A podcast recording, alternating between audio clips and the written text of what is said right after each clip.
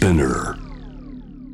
水曜日は私安田夏樹が気になっている話題を取り上げていきます。さあ先週の土曜日東京都が出した休業要請を受けて営業を取りやめたネットカフェで寝泊まりしている人たちの居場所が失われていっています。今後はネットカフェで生活している人に限らず住むところを失う人たちが急増するかもしれないということでどのような支援が今求められているのでしょうか。今夜はこの方と一緒に考えていきたいと思います。一般社団法人つくろい東京ファンドの代表理事でいらっしゃる稲葉剛さんですもしもし稲葉さんこんばんはこんばんは。よろしくお願いします。ます今様々な相談活動だったり、はい、奔走されているお忙しい中で今日はありがとうございます。いえいえ、ありがとうございます。え早速、特にネットカフェの休業によって居場所を失う方々についてまずは伺っていきたいと思うんですけれども、はい、え冒頭で申し上げた通り東京都の要請を受けて、まあ、ネットカフェが休業に次々と入っているということで、はい、もう現時点で稲葉さんのところにさまざまな相談寄せられていると思うんですが例えばどういった声が今寄せられているでしょうか？はい、えーま、あの1週間前からですね、私たちの団体で、まあ、メールフォームによる相談受付を行っておりまして、ええ、まあ、なぜメールかと申し上げますと、えー、実はあの緊急事態宣言が出る前からですね、はい、えー、まあ、ネットカフェにいらっしゃる方っていうのは、やはり、まあ、あのワーキングプアの方が多くて、まあ、建築土木現場で働いていたりする方、あるいは飲食店などで働いている方が多いんですけれども、そうした仕事とかもそもそも減ってきていて、収入が減少していると。で、所持金が尽きかけているところに、えー、寝場所であるネットカフェもなくなってしまうという状況の中で、うん、もう電話代が払えなくて電話が止まっている方ばっかりなんですね。はい、で、メールでご,、まあ、ご相談を受けるという形、あのフリー Wi-Fi がある場所に行けばメールは使えますので、まあ、メールでご相談を受けてこちらから駆けつけるというような、まあ、相談活動を行っています。でこれまでにまあ60件以上の相談が今寄せられていて、まあ、中には女性の方も、えー、2、3割はあのいらっしゃいます。うんあの今おっしゃったように例えば仕事それから生活のためのそれに伴う資金ですね。それから電話、はい、住居も何十ものライフラインを失いかねない方々がたくさんい。らっしゃると思うんですけれど、はい、例えばネットカフェを居場所の一つにしていた方々、まあ、都内ですとこれ正確な数難しいと思うんですが4,000人が寝泊まりをされているというふうにも言われているわけですよね。で、はい、そういった方々がこういった居場所を失うということで例えばどのような影響が出てくるというふうにお考えになりますか？はい。あの、まあ、あの、申し上げたように、まあ、収入がそもそも減っていて、正直が尽きているところに、まあ、寝場所も失ってしまいますので、すでに路上生活になっていらっしゃる方もいらっしゃいます。もう所持金が数十円しかないという方もいらっしゃってですね、えー、まあ、あの、東京都の方でも相談窓口を開いてるんですけど、そもそもそこに行く交通費がない、えー、ということで、まあ、私たちのスタッフがこう、その方のいるところまでこう駆けつけて、まあ、交通費を渡したり、あるいはまあ、もう夜だともう泊まるところがないので、まあ、宿泊費を渡したりというような支援をしているところです。なるほど。もう、交通費もないというところで、あの、切迫加減がひしひしと伝わってくるんですけれども、はい、あの、例えば、路上生活になってしまった場合、様々なこう、レイアによるこう追い打ちというのがあると思うんですよね。例えば飲食店が閉まっているので、こう残り物でなんとか生活をつなぐということもできないし、はいはい、日中にそれこそ図書館なんかが閉まっているので、はい、そこで体を温めるということもできない、こう多面的にこう追い詰められてしまっているということになりますよね。そうですね。あのまあもともと路上生活されている方々も今お話しされたようなことで居場所を失いつつあってですね、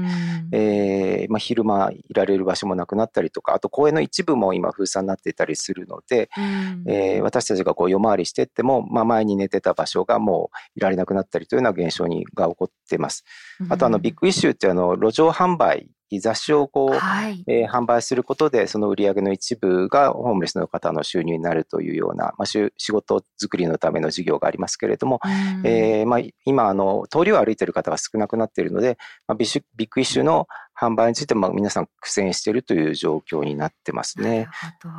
あの、複数あったように見えていた生命線というのが次々と断たれていくということ、はい、ただでさえ脆弱だったものがということだと思うんですけれども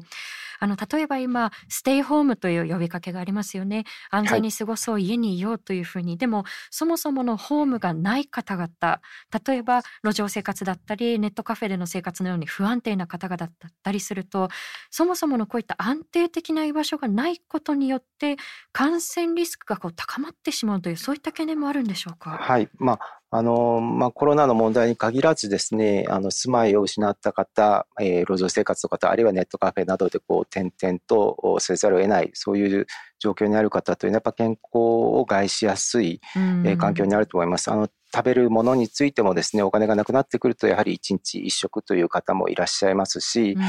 えー、あと、まあ、寝る場所、睡眠についてもですね、十分に睡眠が取れないと。で、まあ、最悪もう路上生活になって、えー、しまうとですね、体のこう、清潔、今、今手を洗うっていうのがすごく大切だと、石鹸で洗うことが、えー、推奨されてますけども、まあ、そうしたこともできないという状況になりますので、えー、まあ、あの、コロナの問題が起こる前であったとしても非常にこう健康に、えー、リスクを背負ってしまうわけですけれども、今まさにさらにこう状況がまあ悪化しているというふうに言えるかと思います。もともとその免疫力が落ちるような環境にい。らっしゃった方々がさらに追い打ちをかけられているというところだと思うんですが、すね、あの先ほど申し上げた通り、都内だけでも、まあこれはあくまでも推計ですけれども、4000人がネットカフェで、まあ、寝泊まりをしているとされている中で、はい、例えば東京都の中ではこれまでどういっった対策を具体的には講じてきたんでしょうか？はい、まあ、今回のあのコロナの問題が起こる前からですね、あのネットカフェ難民という言葉がまあ2007年に流行語になって、まあ、それを受ける形で2008年から、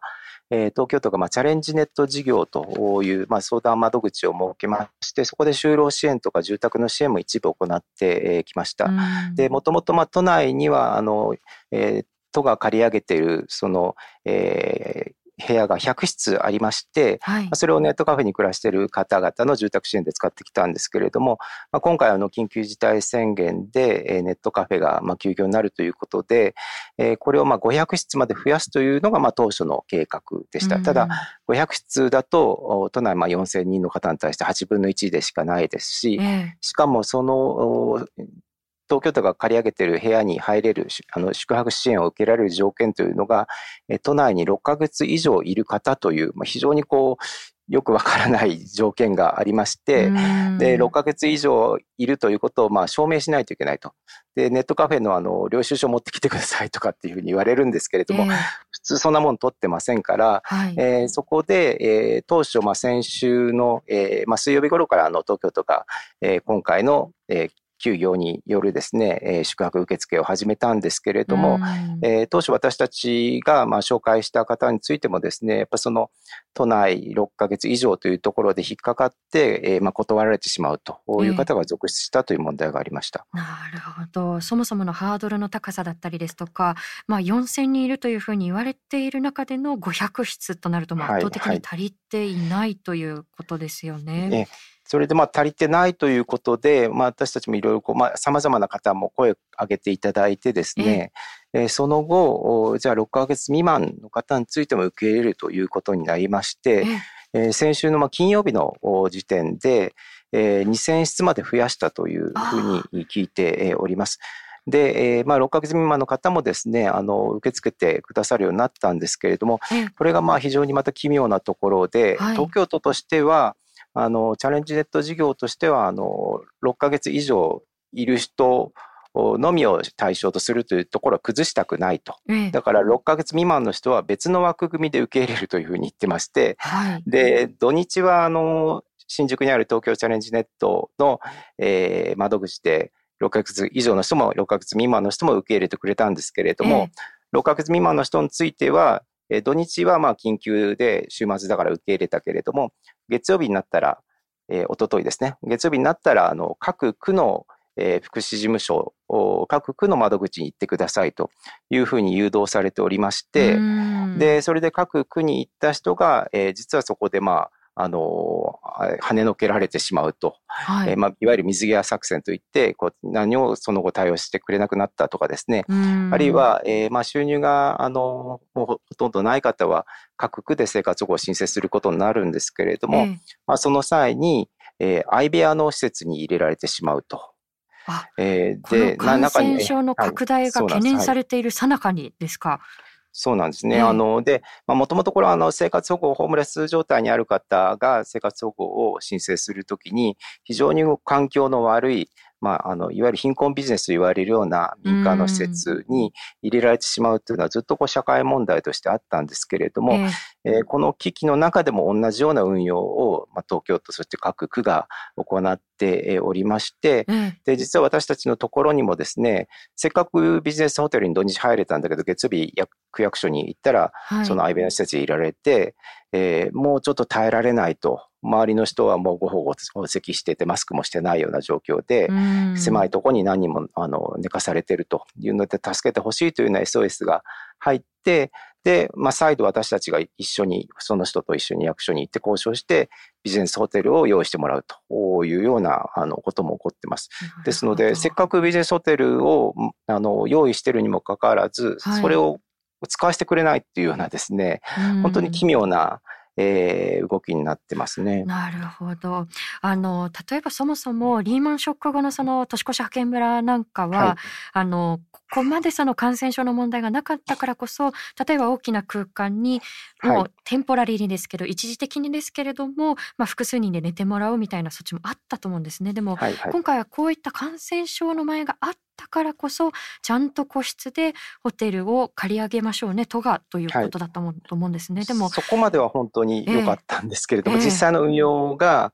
必ずしもそうなってないということですね。あの例えばその相部屋に誘導されてしまうかもしれない。しかもそれが、まあ、貧困ビジネスの温床になってしまうかもしれないというところ今ご指摘いただいたんですけれどもあの例えばこれまで見てこられた環境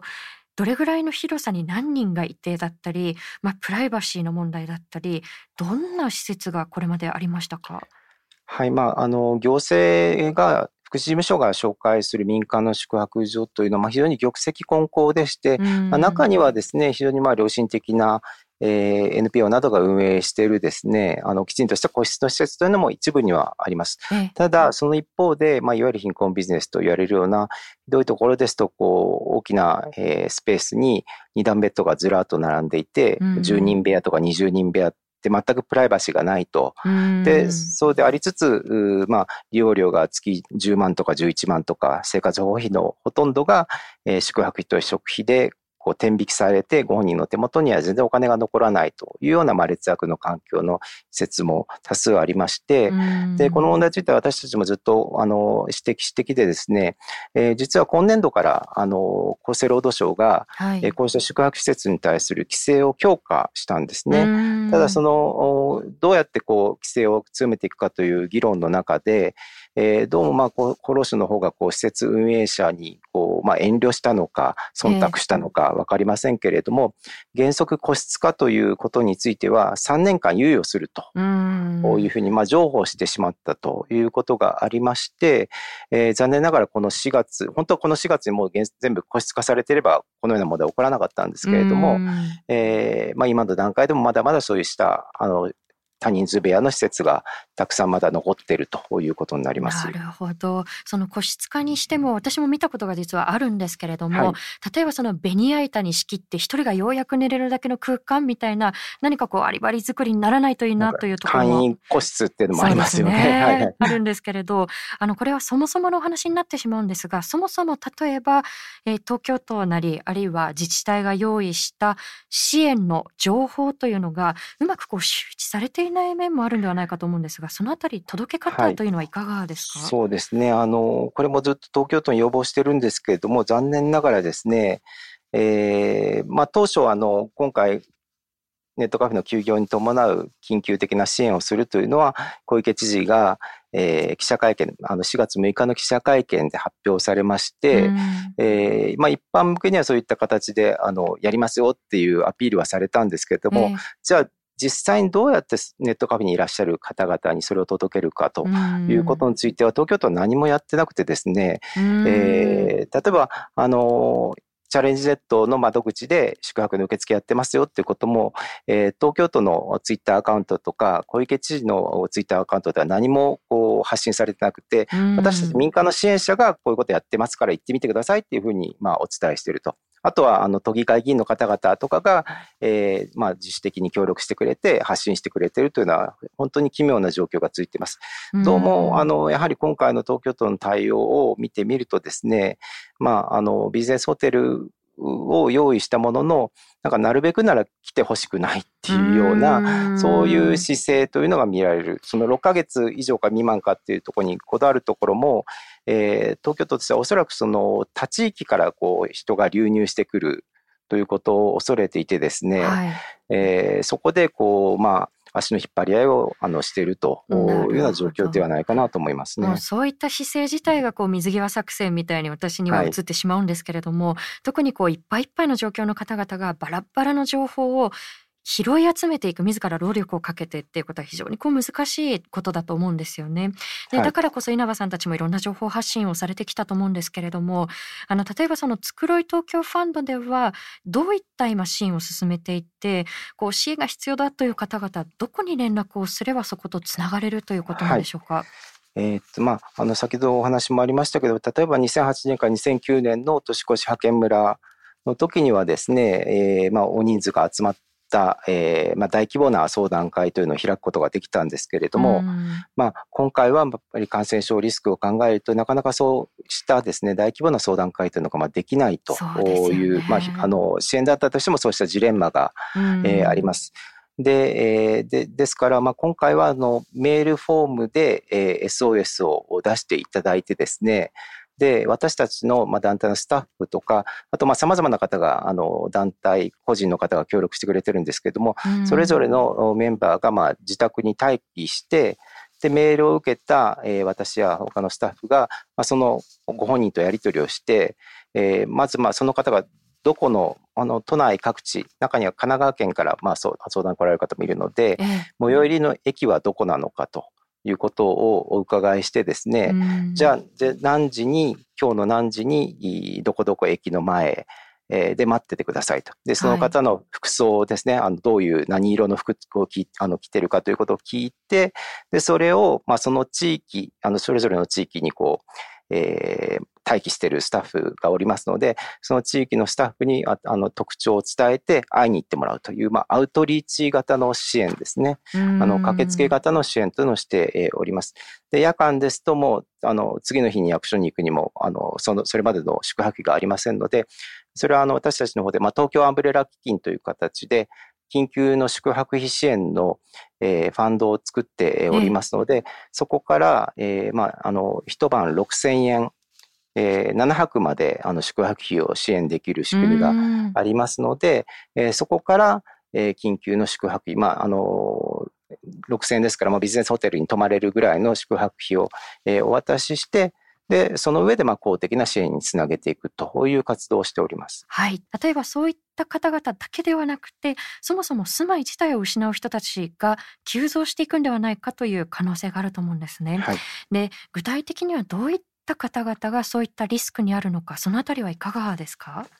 はい。えー、っと、まあ、あのー、リーマンショックの時はですね、あの、製造業の工場などで働いている方が、まあ、派遣切りになったんですけれども、えー、今回は、えー、もっとこう、幅広い業種、そして幅広い働き方をしている人たちが、まあ、家賃が払えないという状態になりつつあります。えー、当初は、まあ、2月とか3月前半の時点ではですね、えー、まあ、観光業とか飲食店とか、あるいは音楽関係、芸術関係の方々が、えー、まあ、あの、仕事がなくなって困っているというお話があって、えー、まあ、フリーランスの方とか自営業の方が困っているという話がありましたけれども、はい、えー、その後、緊急事態宣言が発令されてですね、えー、ほぼ、ほとんどすべての業種、そして、えー、フリーランスとか自営業の方だけではなくて、非正規で働いている方、またはあの正社員の方も含めてですね、まあ、収入が減少したり失業したりしているという状況になっていて、まあ、あの、労働問題に取り組んでいる NPO や労働組合のもとにはですね、えー、まあ派遣切り、雇い止め、内定取り消し、解雇などの相談がまあ相次いでいるという状況があります。そのリスクの範疇がじわじわと広がってしまっているというところだと思うんですが、はい、あの、現時点で例えばもう家賃が払えないからもう出ていこうというふうにこう思い詰めている方もいらっしゃると思うんですよね。はい、でも賃貸住宅の入居者の場合は例えば法律上居住権というものが保障されているわけですよね。そうなると家賃とあのイコール即そこを出ていかなければならないということではないと思うんですがそのあたりなかなか周知をされていないと思います。そのあたりいかがでしょうか？はい。あの、まあ、えー、海外ではですね、あの、もうこの緊急時だから家賃は払いませんよっていうですね、レントストライキって言われてますけれども、うん、家賃不払い運動が広がっていますけれども、なかなか日本の場合はですね、その民間の賃貸住宅に暮らしている人に居住権があるということ自体があまり知られてないという問題が、うん、えー、あります。で、私もあの自分のブログなどでですね、えー、居住権について知ってくださいということをあの発信しておりますけれども、うん、えー、まあ、アパートの家賃、あの賃貸住宅の家賃というのはもちろん払えるに越したことはないんですけれども、まあ、払えない、1ヶ月、2ヶ月払えないからといって、無理やり大家さんや不動産業者が追い出すということはしてはならないと。うん、もしあの物理的に、えー、部屋の荷物を撤去したりとか、あるいはあの鍵を取り替えたりしてですね、ロックアウトするというような行為をすれば、これは違法行為ということになりますので、そうしたあの行為をしたあの大家さんとか、えー、不動産業者の方は、まあ、あの民事上の責任だけじゃなくて、刑事上の責任を問われることもあるということが、まあ、これはあのこれまでもあの追い出し屋問題ということで私たち取り組んできました。なるほど。あのそういった大家さんたちその家主さんたちが例えば家賃を払ってくださいっていうふうに入居者さんたちをこういった状況で責め立てるのではなくってそこにちゃんと公的な支援が届くようにというふうにむしろベクトルをそっちに向けていった方が建設的ではないかということでしょうか？はいはい。あの、まあ、3月の末に、あの、まあ、実はもう3月末から家賃払えないというような相談が私たちのところに来ていてですね。で、あの、そういう追い出し屋問題に取り組んでいる弁護士さんに間に入ってもらったりしてるんですけれども、まあ、それと同時にあの私たち、まあ、住まいの貧困に取り組むネットワークという団体の方で、うん、えー、大家さんやあの不動産業者の方々に対する緊急アピールというのを出しております。で、その中でですね、あの、この緊急時ですから、えー、まあ、家賃を取り立てて、その結果その人たちを追い出すと、入居者の方を追い出すというのはやめてほしいというお願いをしています。と言いますのは、まあ、追い出したとしても結局その部屋は空き家になるだけですので、まあ、結局誰もあの得をしないと。それよりも、えーまあ、あの、家賃を滞納せざるを得ない人たちが、まあ、きちんとした行政から支援を得られれば、えー、その家賃も再び払えるようになるわけなので、ね、えー、その入居者に対しての公的な支援を、えー、大家さん側からも、まあ、政府に求めてほしいと、うん、えー、まあ、家賃の取り立てを政府にしてほしいっていうですね、えー、そういうあのメッセージを発信しているところです。なるほどその、まあ、大きな枠組みを変えていくためにその大家さんも共に声を上げていこうというところだと思うんですが、はい、あのリスナーさんからもこういったご質問が来てます。ラジオネームマークスリーさんからいただきました。メディアで取り上げられているのはネットカフェの話題が中心ですが、飲食店のバイト代が唯一の収入源だった友人は来月、賃貸契約の更新が迫っており、このままでは支払いができないと悩んでいます。現在厚労省が呼びかけている制度、これ住宅確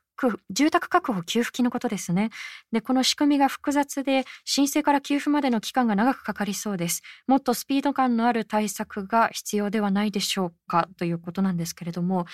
今現時点で例えばどんな支援があって今あのこの質問の中でも触れた住宅確保給付金がどういう制度なのかについても稲葉さん伺えますか？はい、あの、2015年度にできたあの生活困窮者自立支援制度の中の一つのメニューとして、住居確保給付金という仕組みがありまして、はい、これは、あの、えー、そもそもはもともとはですね、失業した人が、えー、再就職をすると、その就職活動をすることを条件に、えー、家賃をまあ補助してあげるという制度になっております。ただ、あの、これでは非常にまあ、もともと使いづらいと、えー、あの、仕事を完全に辞めないとですね、えー、受けられないということで、まあ、今回みたいにですね、あの、自営業の方とか、あと非正規でも、あの、雇用はつながってるんだけれども、収入が減ってるって方が多いんですね。そうした方々が使えないのはおかしいじゃないかということで、まあ、様々な方が声を上げてくださいまして、この度4月20日からですね、この住居確保給付金が、えー、完全に失業してなくても、えー、受けられると、まあ、失業と同じぐらいですね、収入が減少している人は受けられると。い。うふうに、はい、まあ、要件が緩和されました。それはまあ非常にいいことなんですけれども、ただまあ、あの、現場の運用がですね、えー、相変わらずその、えー、まあ、正正社員として就職するという就職活動をすることが条件だみたいなことを言われたという人もいるようで、ええ、もっとここはあの柔軟にやってほしいなというふうに思っているところです。なるほど。あの例えば私の周りなんか仕事柄フリーランスが多いんですけれども、はい、あのやっぱりこうフリーランスの中でもこうこの住居確保給付金を受けたいというふうに相談してもハローワークに行ってまあ就労してください。つまりまあ組織に就職することをゴールにしているという、まあ、それが前提としてあるということを言われてしまったそうなんですよね。でそうなると例えばこのまあ、範疇が広がったというのが窓口にもそもそも周知が徹底されていないのかもしれないし相変わらずこう難解さは残ってしまうということになっていますよね。はいあのそこはまああの非常に矛盾してるなと感じているのは数年前からまああの国は、えー、多様な働き方っていうことを打ち出していてですね、これからは雇われるだけの働き方ではないんだと、フリーランスとか、まあ、自営業、えー、個人で起業するっていうのは働き方を推奨してきたわけですよね。ですけれども、えー、セーフティネットの方はですね、相変わらず、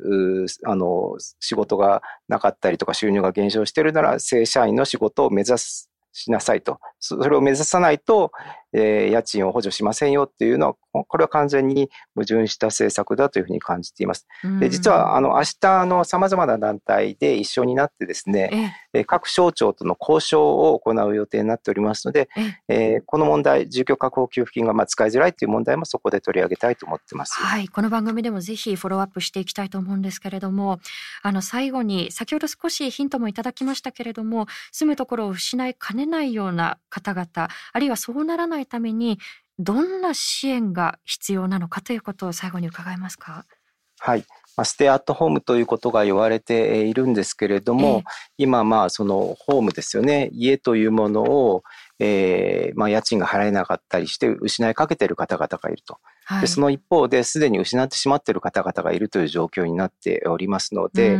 えー、あの私は2つ重要だと思っているのは、えー、住まいを失わないための支援、えーえー、その住まいを維持できるための支援とあともう一つは住まいを失ってしまった方々への緊急的な支援とこういうのがまあ両方が必要だというふうに思っています。でそれはまああの一言で言うとハウジングファーストということで、えー、全ての人たちがこう安心できる、まあ、今回の場合はそのウイルスから身を守るためにも安心できて滞在できる、住まいの確保、維持っていうことを最優先とする、はい、えー、政策というのがまあ求められているというふうに感じてます。うんこのハウジングファーストが軸になるんだということはもう再三これまで主張されてきたことだと思うんですけれども、はい、今現時点で情報が欲しい、えー、支援団体につながりたいという方々はこの後私のツイッターでもつくろい東京ファンドそして東京アンブレラ基金紹介していきたいと思いますのでハッシュタグ JWAVE でこの後投稿していきたいと思います。あの明日も各省庁に要請をするということなんですけれども刻一刻と状況変わっていくと思いますので稲葉さんまたぜひお話伺わせてください。はいぜひお願いします、はい、ありがとうございました。はい。ということで今日はつくろい東京ファンド代表理事の稲葉剛さんにご出演をいただきましたえお話の軸の一つでもあったと思うんですけれども私たちこの見出し的なものだけを見て判断しないということが今求められていると思うんですよね。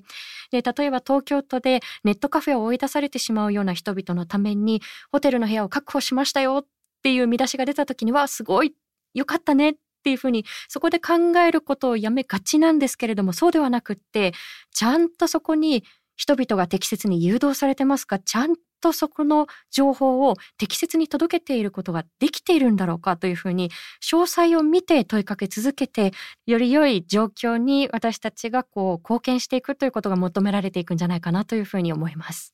以上安田なつきでした。次回もまたお聞きください。